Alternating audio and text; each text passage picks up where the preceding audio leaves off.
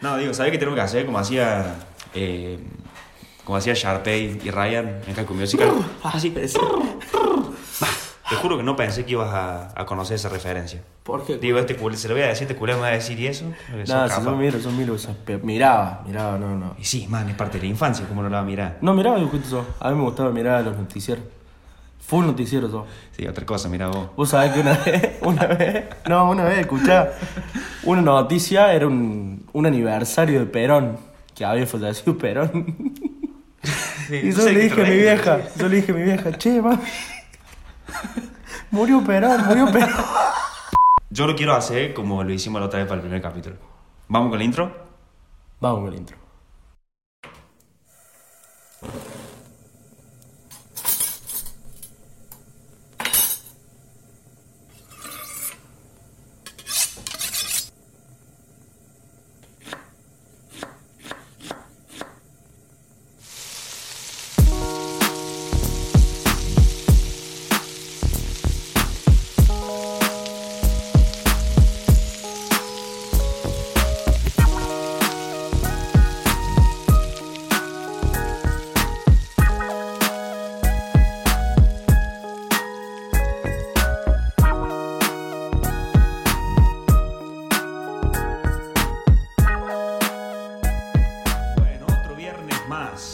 Re que es el segundo recién, pero bueno, ya, ya me estoy haciendo el experimentado con esto.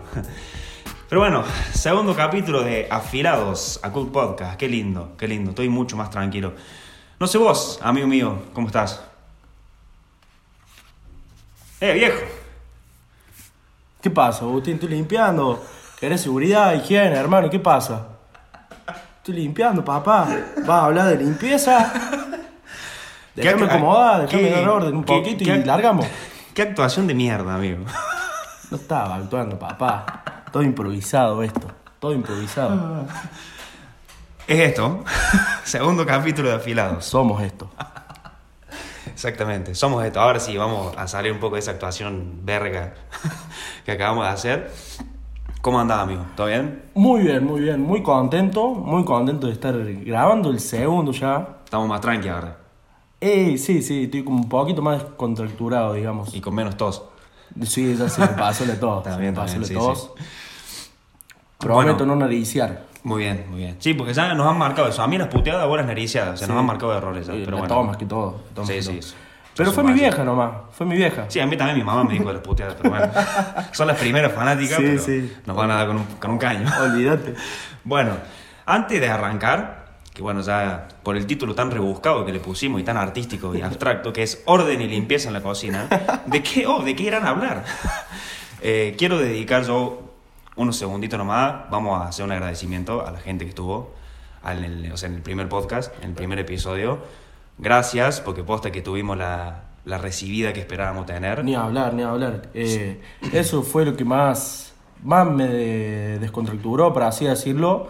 Y lo que más ganas me da de seguir con esto, que fue...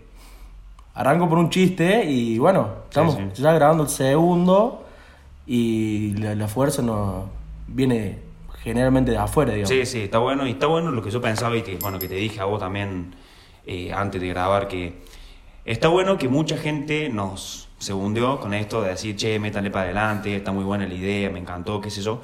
Pero está bueno porque yo me di cuenta que mucha gente se quedó con el contenido y no con la forma y con los chistes, con las bardeadas a nuestro sponsor, Loco Claro, claro. y a, a nuestra amiga Paulina. La- Las actuaciones de relleno, por así decirlo. Claro, o sea, eso son chistes, son agregados, pero no son la esencia de esto, sino que, bueno, nosotros, como dijimos, queremos que aprendan y queremos enseñar lo que sabemos hacer. Y está piola porque muchos me empezaron a decir que empiezan, que les gustó la idea del menos es más, Sí, eso. de, de aprender las técnicas y no copiar recetas.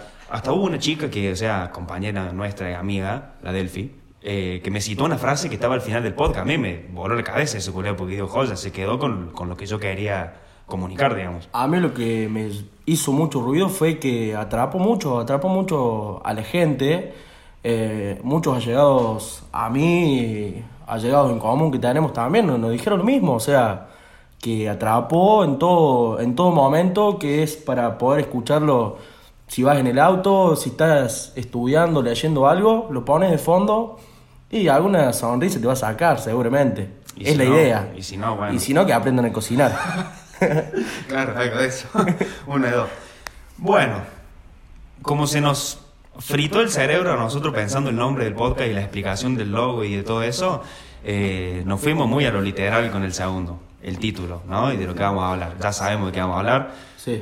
Orden y limpieza en la cocina. Fundamental. Ladies and gentlemen. Este podcast va a ser en inglés. Fundamental. El, el- la orden y la, y la limpieza eh, es la base de una buena calidad de, de producto final, digamos. Exactamente. Y te, Eh. o sea, también en cierto punto te evita eh, enfermedades Sí, sí, por tranquilamente las enfermedades de transmisión alimentaria, bueno, y todas esas cosas.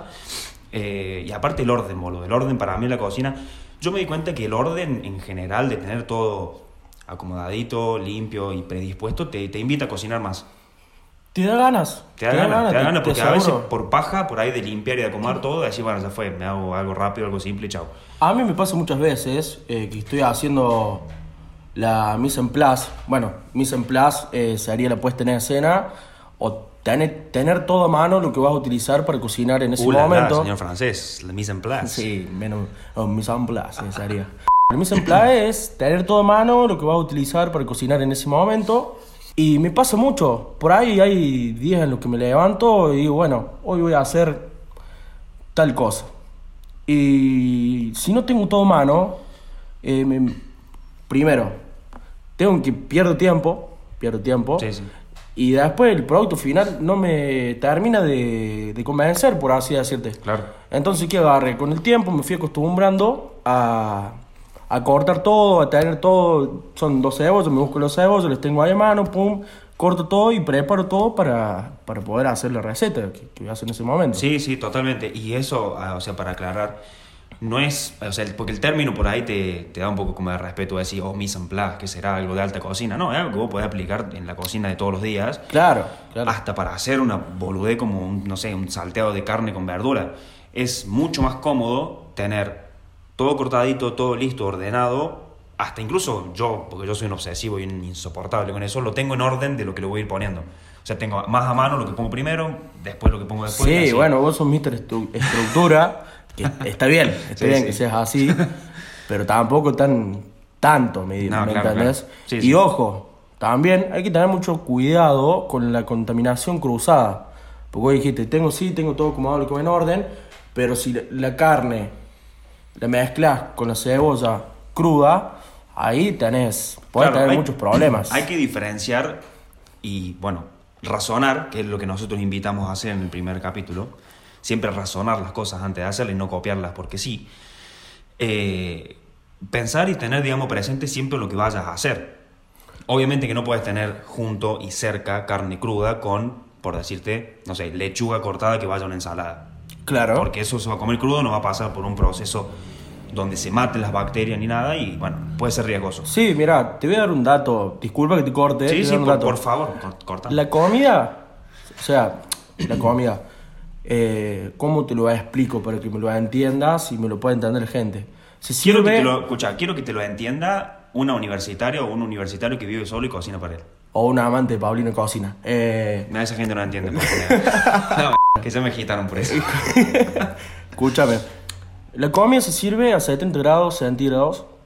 Ahí te aseguras de que mataste todo eh, las plagas, por así decirlo, que se generan eh, por, el, por el ambiente, Sí, sí. digamos, el aire ambiente. Sí, sí. Eh, menor a eso, corres mucho riesgo de, de contaminaciones.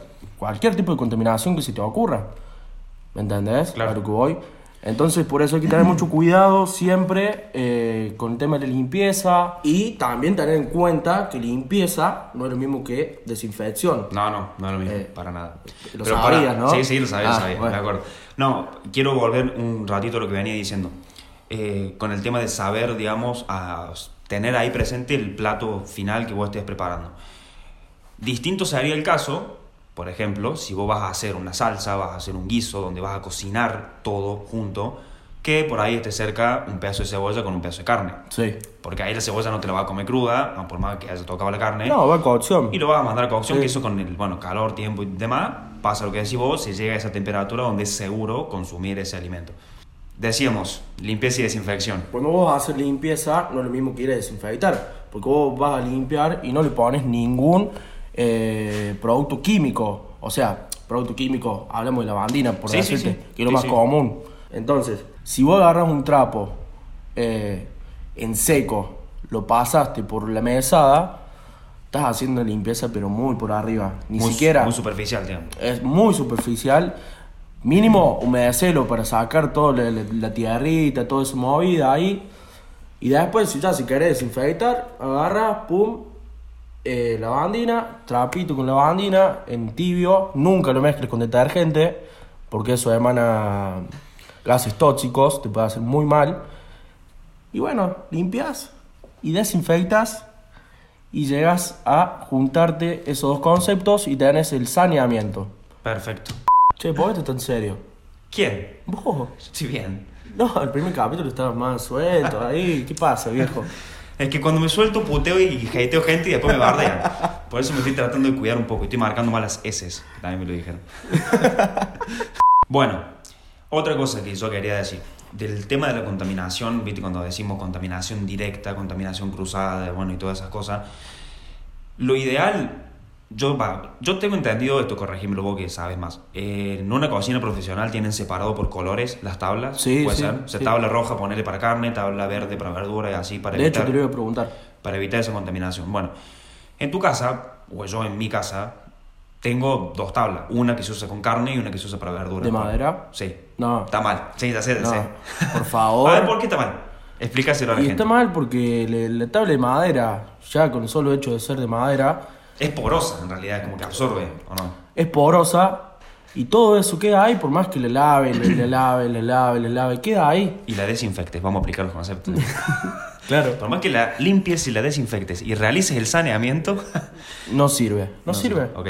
Con el tiempo, además se te va haciendo un hueco ahí, es súper incómodo. Sí, sí. Yo te aconsejo que te compre la, la tablita esa, la famosa tabla de color que vos decís, de propopil, de esa mierda. Plástico. De plástico, duro, inífugo, inífugo, por favor. ¡Uh, la, la! Mira el hombre diccionario.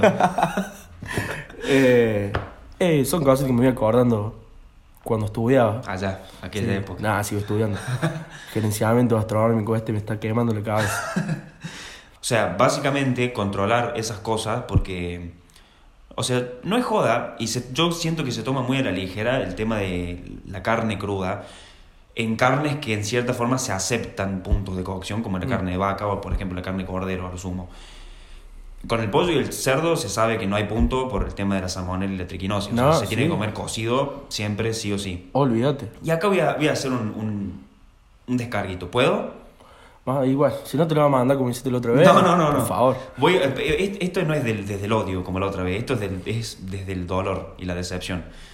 Hay un cocinero argentino que es muy conocido, muy conocido, Germán Martitegui, No. el pelado de Masterchef para los amigos, que yo el chabón se lo admiraba una banda antes.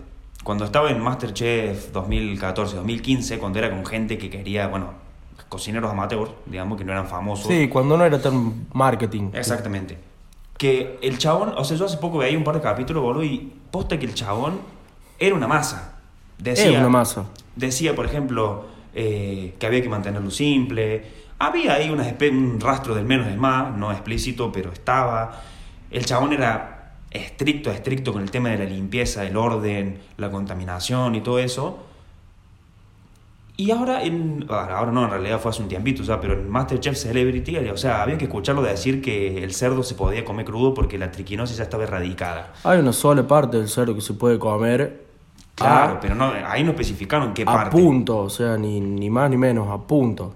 ¿Cuál es? El solomillo de cerdo. El solomillo de cerdo. Es la única eh, parte, como quieras decirle, del cerdo que se puede comer a punto. O sea, Claro, pero lo más seguro siempre con el cerdo es cocinarlo bien. Sí, sí, lo por que supuesto. Por supuesto.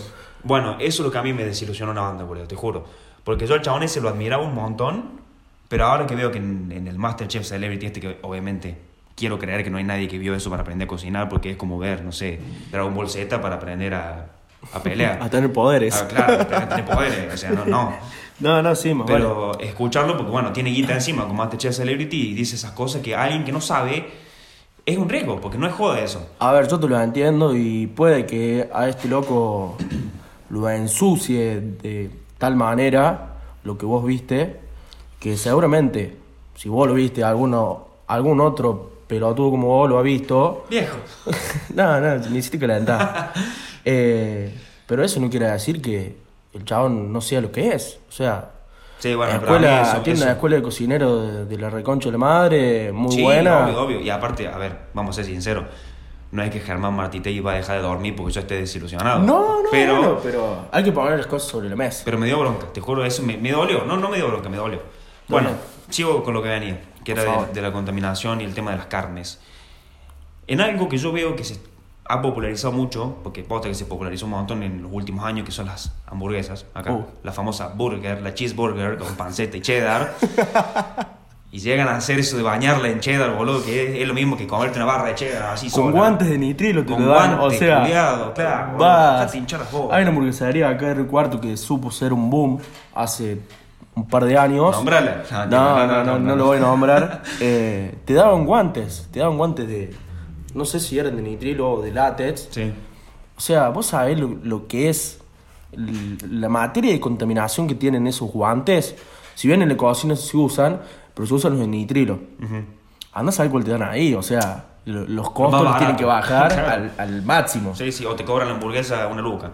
Sí, solamente por un guantecito y Sí, un, sí. un cortante con medio litro de queso cheddar, o sea, invasivo al 100%. Claro.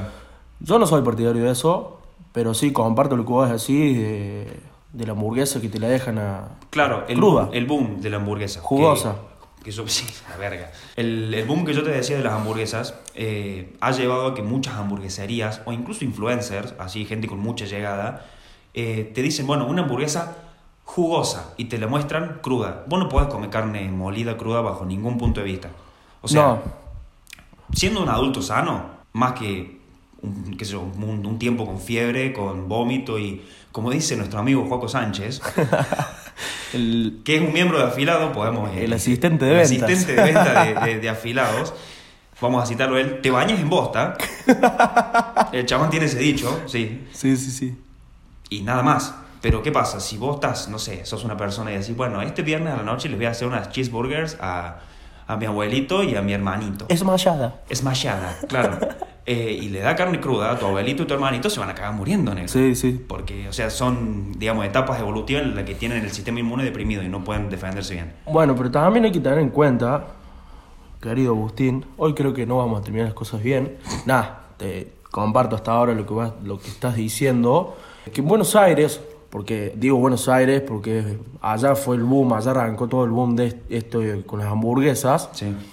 eh, mezclan carnes eh, de alta gama, por así decirlo, a lo que le llaman blend, Sí. los famosos blend, Sí, que blend no deja de ser una mezcla, blend o sea, es el mismo. sí.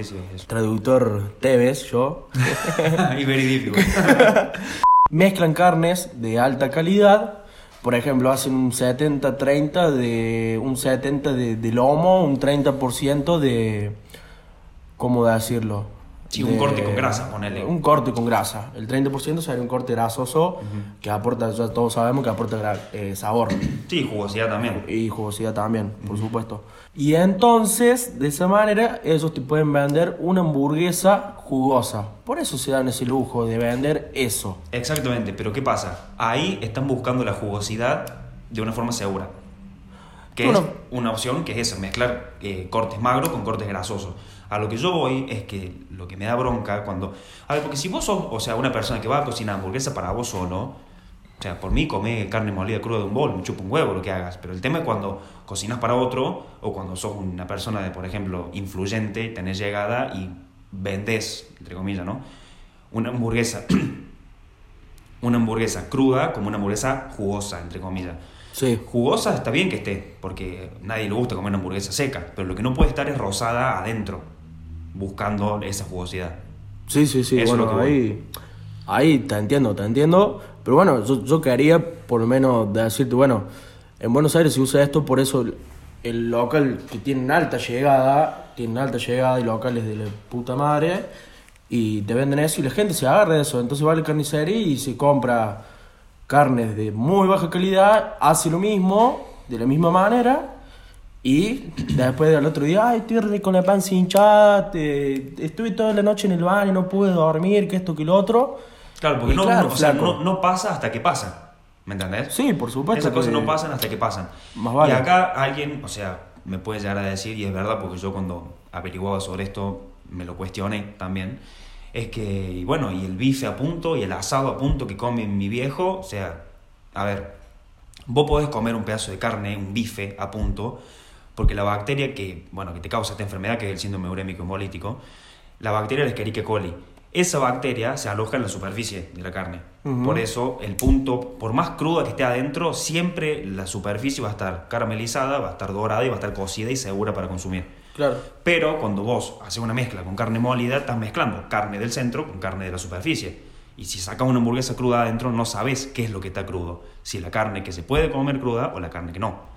Sí, ahí entra en Por en eso juego muchos factores. Hay que ver cómo lo trabajan en el lugar. Por ahí le- les viene, por decirte, la bola de lomo entera y ellos ven de cómo trabajarla, pero de igual manera, o sea, de igual manera, vos en tu casa no te vayas a comprar una bola de lomo porque no es común tener una picadora de carne. No, ¿Me no, totalmente. Eh, Y eso también es algo que yo tengo duda. Con nuestros queridos amigos los carniceros. Que no Sí. me voy a meter con los carniceros porque tienen un sindicato y me van a hacer recagar si me meto. Pero es una pregunta de buena onda, por favor, no. ¿Por qué ya no te muelen la carne enfrente, enfrente tuyo? ¿Viste cuando vos vas a pedir carne molida que decís, te dice especial o común? Se van a una piecita al fondo y te traen la bolsita allá y vos decís, bueno, negro, ¿qué, qué me picaste? ¿Qué hay ahí? Y mira, yo tengo entendido que te lo tienen que hacer en la cara. Por ejemplo, yo me acuerdo cuando mi abuela cocinaba, iba al carnicero y si no le, le picaban la carne en la cara, no le compraba. Corta. Así, ¿me, Es que las abuelas son una masa, amigo. No, no, pero mi abuela es, es una masa y ya es especial. El carácter que tiene es muy especial Claro, y, ¿me claro, entendés? No, no le importa. O sea, no, no le importa nada. Claro. Sí que bueno, Lautarito, querido. Si tuviéramos que tirar ahora un resumen cortito de para que a la gente le quede No y, empieces. y que sepan, no, escucha, escucha, que sepan reconocer cuando su cocina está limpia. ¿Cómo me doy cuenta yo si mi cocina está limpia, ordenadita y apta para cocinar? Mira, cualquier cosa, cualquier olor, cualquier ruido que no sea nada parecido al olor a baño público, está bien. Cualquiera, es, cualquiera de esas cosas. Olor es a baño, básico. para, olor a baño público o olor a baño público de un club de bocha, porque ahí, o sea, voy a entrar y ir más lejos. voy a entrar y la fragancia, el perfume que hay es eh, orina by Paco ir Rabanne. más lejos. ¿Vos sabés dónde está el McDonald's acá? ¿Dónde está? ¿En el disco? En el disco. Fui al baño de- del disco, entré, hermano, y está como siempre, ¿me entendés? Está igual que toda la vida. Sí, el sí. mismo olor, las puertas, todas las bisagras caídas. Sí, sí. ¿Me entendés? Ojalá que lo escuche alguien, así le dan un poquito de limpieza a esa mierda, porque fui al baño y me quedé con ganas de ir al baño, ¿me entendés? Y si yo no saco el miembro ahí ni en pedo. No, no, y lávate vos las manos, o sea, te, te las lavas, no, te, haces cuenta que te sale tierra. Claro. Tierra mezclada con miada y, y después te vas a comer una hamburguesita o lo que sea, ¿me entendés? Bueno, ya saben, si su cocina se ve como el baño del McDonald's del disco de acá en Río Cuarto, hay algo que están haciendo mal. Hablando del disco, tengo una anécdota. Cuando era pibe, viste que estaba de moda.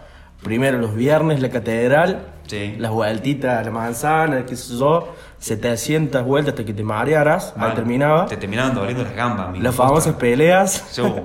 de los viernes. Sí, sí, sí. Bueno, un- me acuerdo un viernes fuimos a- ahí el disco, lo que estamos comentando recién, Sí, sí. y compré unas papas con huevo Mm. en Betos, muy conocidas. Y bueno, estaba con dos amigos. Cuestión, mis amigos terminaron de comer. Y a mí me quedaban papas todavía. Yo re lento para comer, qué sé yo, re disfrutando. Mi vieja me había dejado ir al, A comer con los pibes. a comer con los pibes, era Claro. la gloria. bueno, uno de los pibes dice, che, vamos Nerland, qué sé yo, vamos ahí a jugar un rato Nerland, al básquet. ¿Podés creer que agarré la bandeja de papa, la vacié, me metí las papas en los bolsillos y me fui para, para el juego? Al bolsillo. Sí. Claro. El chabón dijo, yo las pagué y me las llevo. Sí, mi, mi amigo Tadeo Massachusetts, por favor, Qué culiado. se tiene que acordar de esto. Esta gente pretende enseñarte a cocinar. No te das cuenta, ¿no? Un hater y un chabón que se guarda la comida en el bolsillo. Bueno, tiramos una spoiler. Dale, dale. Tiramos un spoiler, sí, sí. Se- se lo un- merece, Se se lo lo merece, merece, porque se, todo lo por- buena se- onda. se portaron bien en Sí. el primer capítulo, la Sí. verdad. Demasiado. Y se van a salir portando bien, hay mucha, mucha expectativa Sí. sobre el segundo. Exactamente. este. Espero, bueno, alcanzarlas, cumplirlas. Y si, Ojalá. y si no, bueno, que no lo escuchen y listo. Yo voy a seguir haciéndolo. No todo sí, ya es mucho. Y yo puteé menos, eh, demasiado. Estamos. Bueno, capítulo número 3 de Afilados a Good Podcast. Ya está definido, ya está diagramado, Craneado. craneado. Pero vamos a, vamos a necesitar ayuda de la gente. Vamos a hablar. ¿De qué vamos a hablar, Laudarito?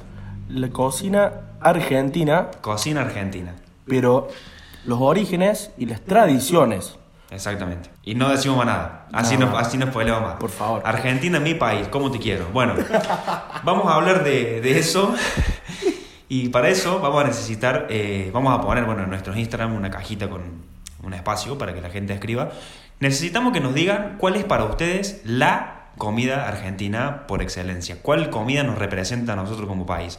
Pueden poner más de una, obviamente, porque hay más de una.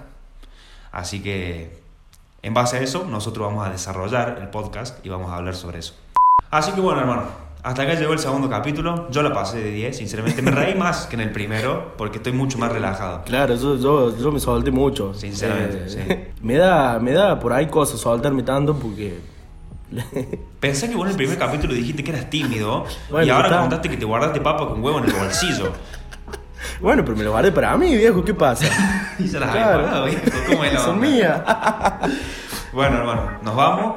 Ya saben, cocina con olor a baño público y se guarda la comida que le sobra en el bolsillo. Nos vemos, gente, en el próximo. Hasta luego.